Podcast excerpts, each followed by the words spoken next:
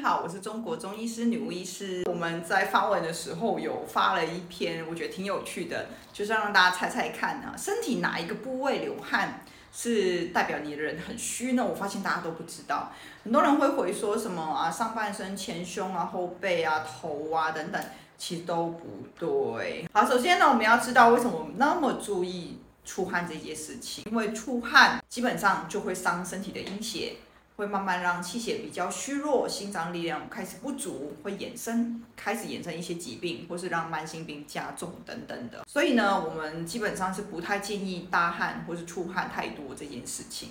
那出汗在哪里也是有差哈。以前我们有讲过，如果说呃一般来说心脏力量不足，它就会有所谓的汗出哈，原文叫汗出，其实就是出汗的意思，它就会有这种出汗的现象。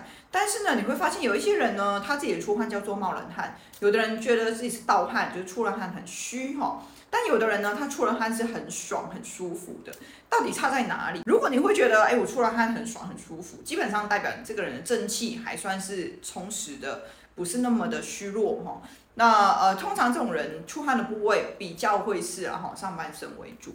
其实有一个大家都会比较忽略的是手脚的出汗。很多人我们在呃临床上问大家，哎，有没有出汗？很多人都露了手脚，但是手脚出汗基本上代表你这个人就比较虚。为什么呢？手脚出汗最常见就是因为我身体是热的。我要发热出汗咯，但是呢，我的皮肤表层呢，却是因为比较虚寒一点，所以我一般的皮肤毛孔就没有出汗。那我皮肤毛孔出不了汗，我的汗要出从哪里出去呢？它就会从手脚哈。所以通常手脚出汗的人呢，你会发现。人会比较可能没有那么容易出汗，然后而且你会发现手脚出汗最常见是什么？熬夜啦，人太累啦，睡太少啦，考试压力很大，就是紧张焦虑那种。这一些全部都是跟心脏力量不足有关。心脏力量不足哈，不足就虚嘛哈。但是呢，如果你今天是那种哇出了汗很爽的人呢，基本上他的热可能是结合阳明，就是阴血消化系统堵塞的热，它可能是真的是正气比较充足造成的热。这两者是不一样的，而且很长，就是一个是属于阴，一个是属于阳。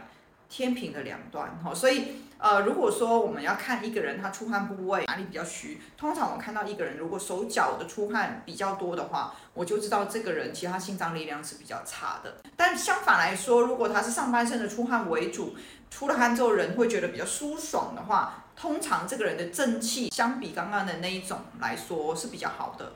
但是呢，不是说出了汗比较舒爽的人他就不虚，不是哦，他还是虚。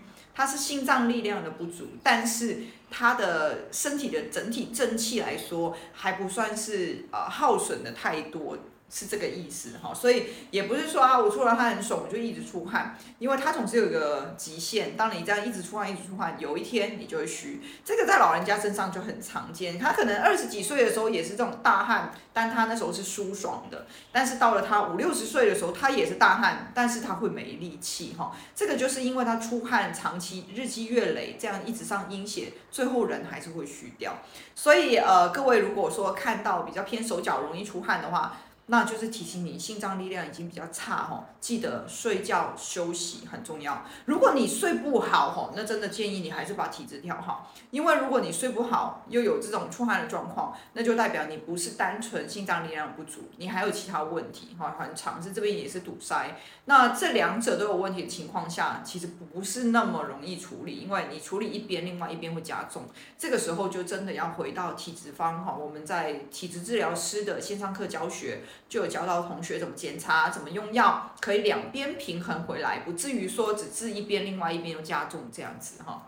好，所以呢，今天我们就先到这边哈。各位如果有对出汗有任何的一些疑问，都可以在留言跟我说。我们下次再见，拜拜。